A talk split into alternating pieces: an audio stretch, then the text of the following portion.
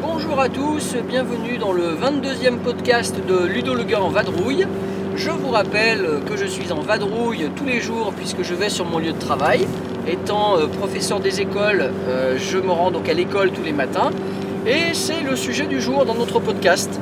En effet, euh, depuis déjà de nombreuses années, depuis que je suis enseignant, c'est-à-dire l'année 2005, donc ça fait 12 ans maintenant, eh bien je, tente de mettre en place des modalités pédagogiques basées sur le jeu de société, mais au travers de la facette créativité. Hein, autrement dit, euh, faisons créer des jeux aux élèves euh, en espérant que ça puisse développer euh, leur créativité, les aider à imaginer des choses au niveau ludique et voir au niveau de la logique, peut-être aller même plus loin. Donc ça, ça va faire appel à des compétences en mathématiques, etc. Et transversales, hein, surtout, je pense. Transversales. Donc euh, j'ai commencé donc, euh, cette approche en 2005 euh, avec mon mémoire d'IUFM à l'époque, donc c'est l'Institut de formation universitaire de formation des maîtres, ça s'appelle plus comme ça, en deuxième année puisque j'avais passé la première année non physiquement, j'étais en candidat libre pour le concours. Et donc la deuxième année, on doit faire un mémoire. Et j'avais choisi de croiser un petit peu ma, passion du jeu avec celle de, de devenir enseignant en primaire.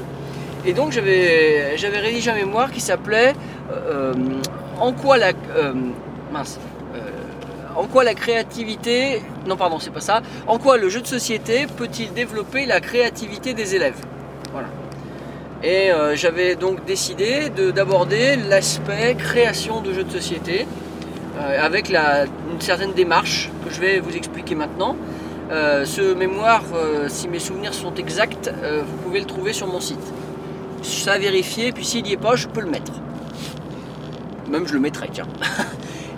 Donc ça c'était en 2005 et par la suite en classe eh bien j'ai essayé évidemment de mettre en pratique ce que j'avais pu rédiger dans ce mémoire. Alors, la, démarche de manière générale. Premièrement, les enfants dans les écoles les primaires, en tout cas dans les niveaux que j'ai pu avoir euh, et sur lesquels je m'étais basé, euh, donc environ euh, 7 à 9 ans en gros. Et entre 7 et 9 ans, euh, 10 ans parfois, euh, les enfants jouent aux jeux que leurs parents ont pu leur offrir, jouent aux jeux que leurs copains euh, leur montrent, euh, mais ça revient au même du coup à quelque chose près. Euh, et du coup ils sont habitués particulièrement aux jeux de supermarché, euh, grande surface, euh, spécialisés éventuellement, Euh, mais ils n'ont pas euh, du tout de culture ludique sur d'autres euh, sur d'autres euh, types de jeux modernes comme, euh, comme on en parle souvent euh, sur mon site et sur ce podcast. Euh, par exemple, euh, ils connaissent bien mieux le jeu de loi, le, le jeu de dames, euh, les jeux de questions, comme à la télévision également, parce que c'est une modalité, enfin c'est une, un type de jeu qu'ils connaissent beaucoup souvent. Eh bien, ils connaissent surtout ce genre de choses. Et donc, lorsque spontanément vous leur dites euh, créer un jeu, ils vont forcément copier euh, un type de jeu de ce, un, jeu de ce type-là. C'est assez décevant quand on, est, euh, quand on essaye de les sortir de, on va dire, de ce couloir, de ce couloir ludique assez pauvre. Et du coup, la première étape, à mon sens, c'est de leur faire jouer, leur faire découvrir de nouveaux types de jeux. Alors en général, j'amène toujours euh, donc une sélection de jeux qu'on essaye d'abord, comme par exemple, euh, et assez variés bien sûr. Euh, et avant de, donner, des exemples, je préciserai aussi que les jeux que j'apporte se doivent de montrer que dans un jeu, il n'y a pas forcément que du hasard, que de la réflexion non plus, mais qu'on peut aller à la croisée un peu des chemins, à la croisée des mécanismes, pour avoir des jeux où on maîtrise ce qu'on fait, des jeux où on va pouvoir gérer des choses, euh, voir si c'est des jeux d'adresse, euh, donc des, jeux d'adresse euh, qui, vont en général beaucoup leur plaire d'ailleurs, et qui donc peuvent, continuer à, être développés au travers d'autres créations que eux-mêmes pourront, pourront faire. Ce sera le but de l'étape 2. Donc étape 1, on, euh, on joue à des jeux, alors sélection de jeux, typiquement un jeu de connexion. Euh, J'amène souvent Gymkhana dans ce genre de, moment parce que Gymkhana, euh, regardez sur mon site, vous verrez que c'est un jeu avec des, carrés euh, qui doivent connecter petit à petit une ligne entre le deux côtés opposés du plateau. J'amène régulièrement un jeu de parcours, mais un jeu de parcours qui n'est pas dicté uniquement par les dés, où il y a un peu de réflexion supplémentaire. Donc euh, ça m'arrive d'amener euh, Dorada, par exemple, qui est un vieux jeu sorti chez Ravensburger. Euh, selon l'âge des enfants, je peux amener aussi un jeu comme Caravane ou Ave César. Voilà, ces deux jeux-là où on va faire avancer les pions non plus par un dé, mais avec une mise cachée pour Caravane ou avec une main de cartes, une gestion de main de cartes dans Ave César et on en choisit une parmi trois. Et euh, comme on a le même set de cartes, les enfants comprennent assez vite qu'il y a, juste le hasard de l'ordre des cartes qui sortent et plus le hasard euh, du résultat du dé. Si vous n'avez pas de chance, vous faites que des 1. Quoi. Voilà, après, euh, après il me parle aussi dans, dans ces moments-là de jeux tels que le Monopoly, tels que le jeu de loi, etc. Donc il faut aller contre ça. Donc pour remplacer le Monopoly et leur montrer autre chose, je peux être amené à, apporter euh, des jeux comme euh, Zoloreto par exemple, si les élèves, euh, sont assez grands. Euh, ils voient qu'on peut faire une sorte de gestion d'un parc, euh, euh, d'un parc zoologique avec, euh, avec autre chose. Quoi. Il y a un temps d'attente aussi, je pense, avec les camions. Euh, c'est pas de l'enchère, mais on n'en est pas très très loin quand même. Il faut savoir s'arrêter aussi. Oui, Can't Stop aussi, j'amène régulièrement Can't Stop pour la prise de risque. Voilà, donc un petit panel de 7-8 boîtes pour euh, montrer le vivier euh, de, ce qui peut exister et qu'ils ne connaissent pas.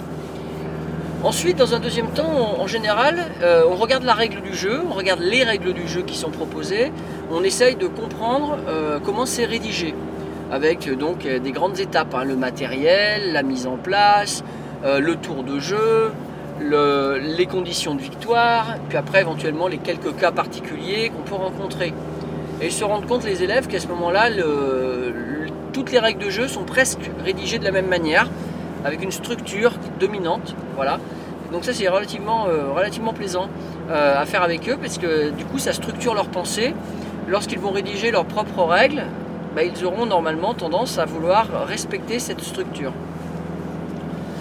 L'étape suivante, c'est de leur donner un cadre, un cadre créatif, puisque c'est quand même bien les contraintes qui vont générer quelque chose. C'est très très très très dur de partir de rien du tout.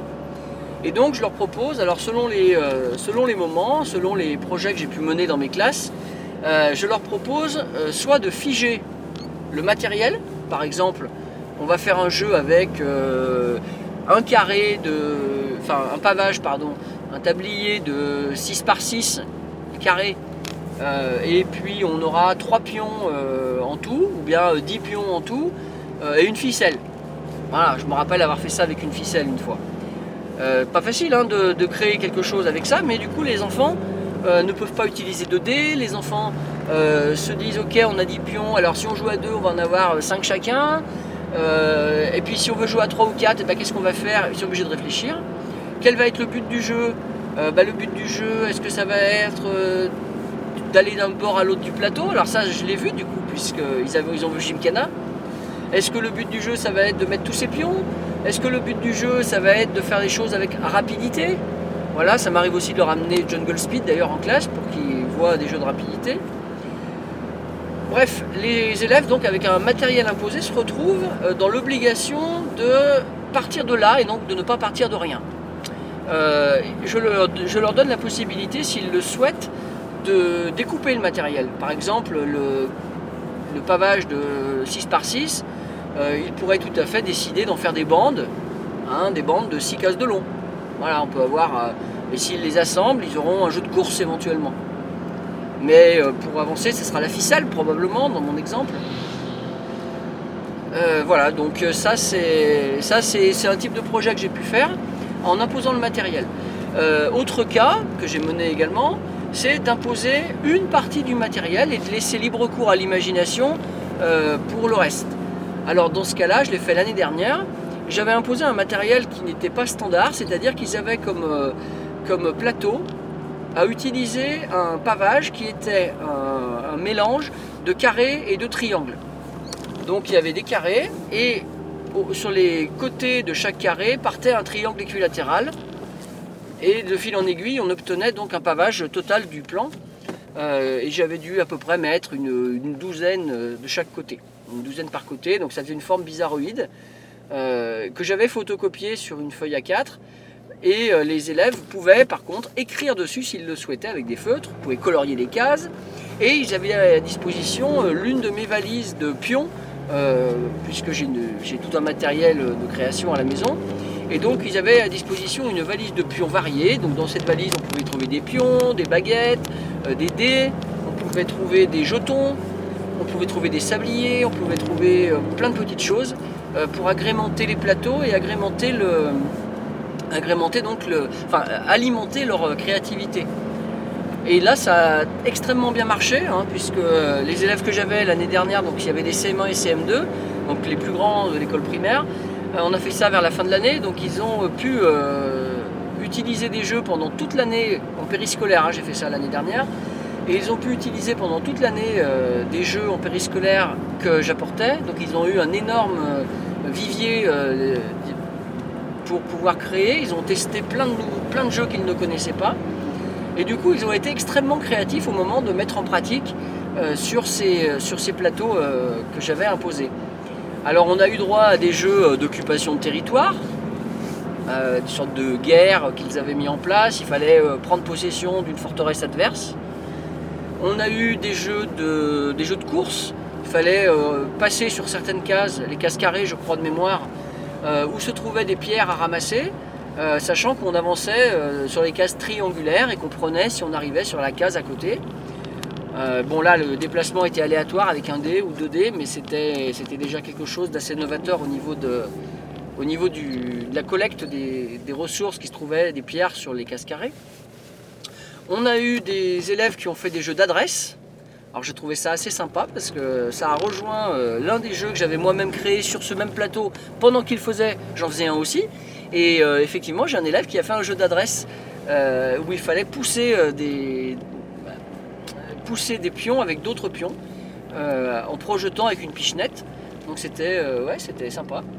Euh, c'est ce que j'ai à peu près fait moi-même hein, sur le bord du plateau avec un- une petite pichenette sur un, sur un pion pour envoyer un autre pion à soi comme un billard un peu sur, sur certaines cases.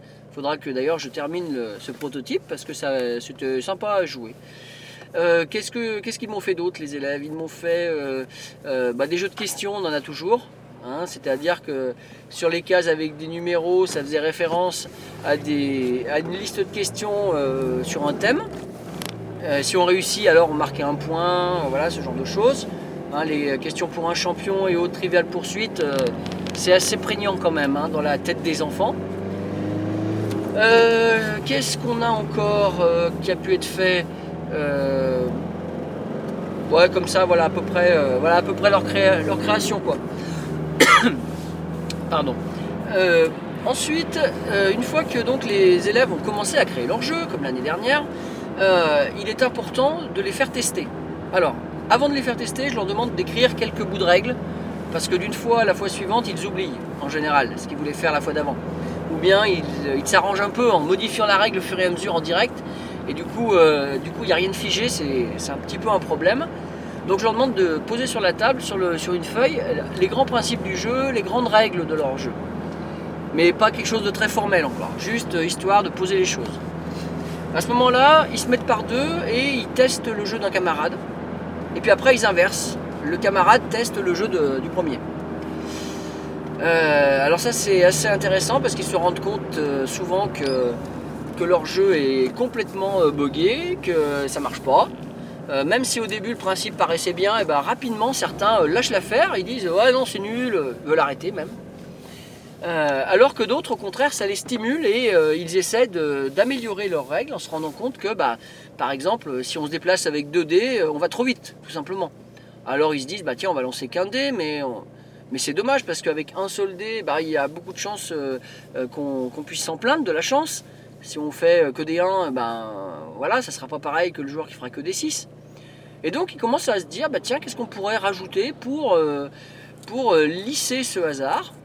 Alors on a trouvé des trucs sympas, du genre on jette une pièce, hein, et, enfin une pièce, avant la boucle c'était un jeton. D'un côté on mettait 0, de l'autre côté on mettait 1. Et ben voilà, si on en jette 3, on va obtenir un, on va obtenir un résultat qui va peut-être pas être le même que si on, euh, que si on avait euh, lancé un dé à 6 faces. Alors euh, d'ailleurs en l'occurrence si on en jette 3 on peut pas faire 6, hein, je suis bien d'accord. non mais je veux dire ça lisse le hasard comme avec 2 dés. Et voilà donc ils, ont, ils avaient compris ça. Qu'est-ce que qu'est-ce qu'on a pu faire? On a pu créer des dés spéciaux aussi.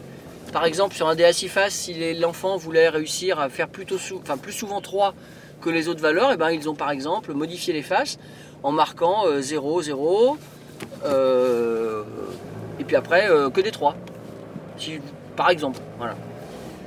Donc ça, ça marche bien. la modification du matériel, la modification des règles au fur et à mesure en jouant avec un partenaire. La phase suivante, on retourne sur la structuration de la règle. Donc là, je leur demandais en général de faire un peu mieux, c'est-à-dire d'être capable de dire le matériel nécessaire, d'écrire le but du jeu, d'écrire un tour de jeu typique, Bon, et la condition de victoire.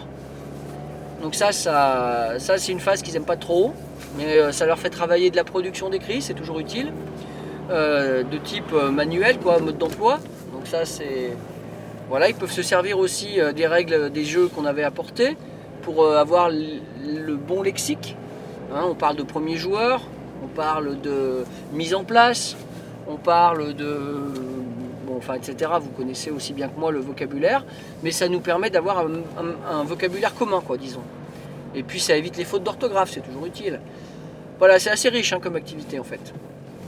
Euh, donc, lorsqu'ils ont restructuré un peu leurs règles, à ce moment-là, euh, c'est ce que j'ai fait l'année dernière. C'était sympa, je pense que c'est une bonne. Euh, ça a bien fonctionné. pour aller plus loin, euh, c'est de dire bon voilà maintenant vous avez tous un jeu qui, euh, est à peu, près, euh, à peu près valide mais il y en a qui se ressemblent dans la classe. Alors quand il y a des jeux qui se ressemblent j'essaie de les mettre ensemble pour essayer de construire un jeu à deux ou à trois. Donc celui qui avait fait le jeu d'adresse par exemple c'était affilié avec quelqu'un d'autre qui avait fait une sorte de jeu d'adresse aussi. Le jeu de course pareil on les met par deux ou par trois et ils essayent donc d'apporter chacun dans un jeu commun leurs propres idées. Bon, ça passe bien avec la majorité des élèves. Il y a toujours quelques élèves qui, euh, qui sont tellement attachés à ce qu'ils ont fait qu'ils ne veulent pas en démordre et rien lâcher. Dans ce cas-là, pas de problème, eh ben, ils se mettent tout seuls, hein, c'est arrivé aussi. Euh, alors que pour d'autres, c'est plutôt sécurisant d'être à plusieurs. Euh, ils se rendent compte aussi que le produit fini sera peut-être bien meilleur que s'ils l'avaient continué tout seul. Euh, lorsqu'ils ont euh, continué donc euh, à 2 ou à 3, ils obtiennent à ce moment-là un jeu qui commence à avoir pas mal d'intérêt. Et c'est à ce moment-là que je vais essayer moi-même de faire une partie entière. Auparavant, pendant leur test à, 1 pour 1, on va dire, quand ils testaient la création de quelqu'un d'autre, je regardais d'un œil distrait, ils m'expliquaient un tour ou deux, je leur donnais un petit conseil ou deux, et puis c'est tout.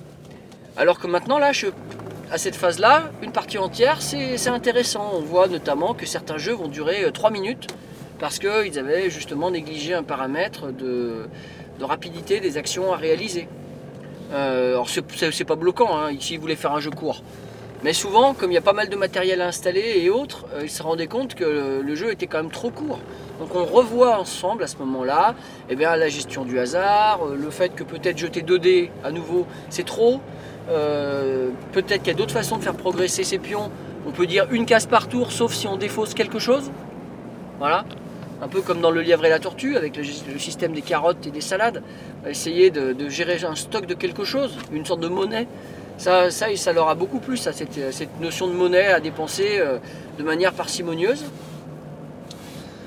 Euh, voilà, et lorsque j'ai testé le jeu avec eux, à ce moment-là, on peut relire la règle ensemble, essayer de l'améliorer et euh, d'arriver à quelque chose de terminé.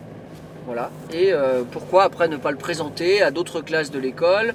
Pourquoi ne pas le présenter en faisant un joli prototype bien réalisé par soi-même?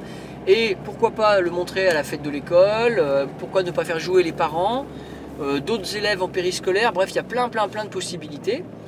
Euh, l'idée c'est que l'idée c'est qu'on ait quelques jeux euh, produits de cette manière-là et qui pourront donc en fait être une sorte de, vitrine euh, de la créativité réalisée, enfin développée on va dire, par la création de jeux de société à l'école. Je me suis un peu égaré dans, ce que, dans, le déroulement du podcast. J'étais parti de mon mémoire. Dans mon mémoire, j'avais pas été aussi loin. J'ai été au plus loin donc l'année dernière, comme je viens de vous le dire.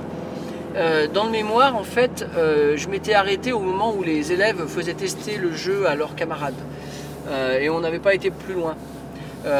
Également, parmi les projets que j'ai pu mener en parallèle de, cette créativité pure,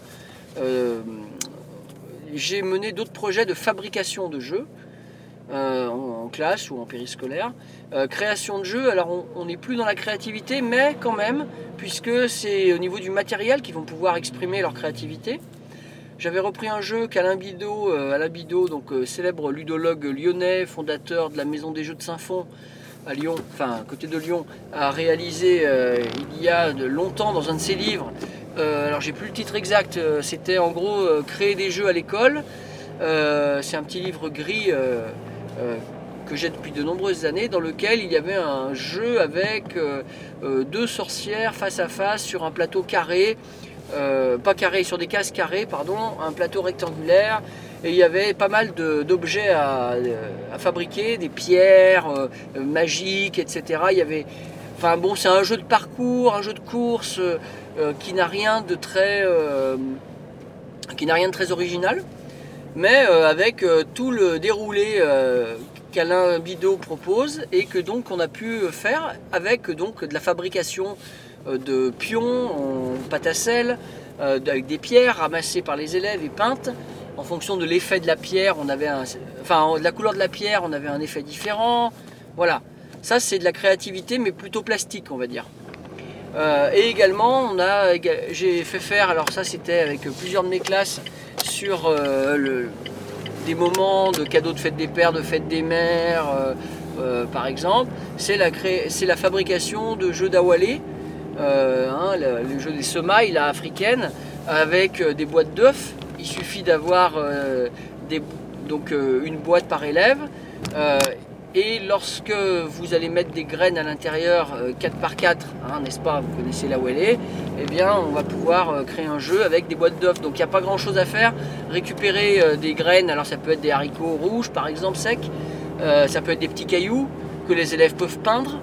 Euh, pour le plateau, euh, eh bien, comme c'est euh, déjà alvéolé, les boîtes d'œufs, eh ben, c'est très pratique. Il y a besoin de, a besoin de rien à part le peindre éventuellement. Euh, les papas en général trouvent que les, les, les alvéoles sont quand même un peu profondes et donc c'est pas toujours facile pour eux de mettre leurs gros doigts dans les, trous. Mais bon, globalement, euh, pour les enfants, c'est juste parfait avec leurs petits doigts.